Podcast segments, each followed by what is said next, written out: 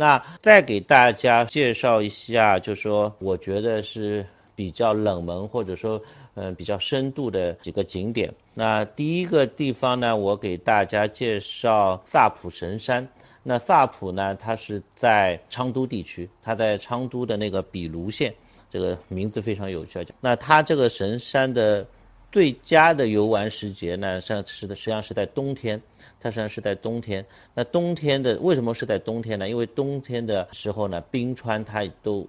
它的湖面都会结冰。它像萨普，它实际上在九月份都会，就是整个萨普山下的那个湖泊都会结冰。那你结冰了以后，实际上你是可以深入到这个神山非常就是深入的地方去。因为大家可以看到那张图啊，就这个神山上它是有好几座山，有神山，然后有神山的呃儿子，然后还有什么他的妻子。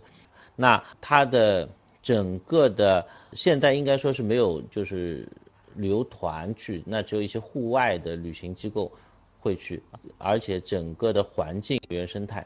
我们现在能去可能就是越野车到，然后可能是藏民骑马，或或者说就是我们有一些徒步，然后到达那边。那在这一条线上呢，就是我们去这一条去这个萨普神山路上呢，实际上还有一个寺庙，实际上还是推荐大家就是可以值得去看一下，那就是看到那个非常恐怖的一张。图片啊，就是说大它叫觉母觉母寺的那个骷髅墙，那大家天葬大家都都了解，那天葬的时候就说，呃，他会把就是信仰佛教的的尸体就供奉给那个通过那个雕，然后就是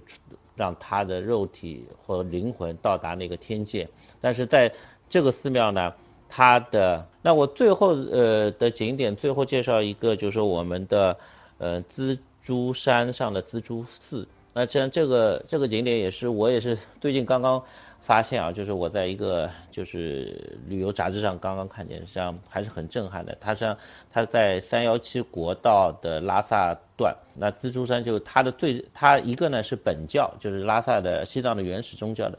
本教的那个神山，然后呢它的最震撼的地方呢，它在海拔四千八百米上面，它有两座。山峰，山峰当中有一个悬，就是连接的那个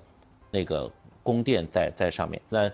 不管是从呃人文还是自然景观上面，还是非常的让人就是感受到佛教的那个力量吧。如果说你是从三幺七自驾，然后一路过来，可能是可以遇到遇到这个景点。那其他的时候，你不管是从拉萨去，还是从那个就是成都开车自驾上，都都很难到达那边，所以说还是一个可以说是一个世外桃源吧。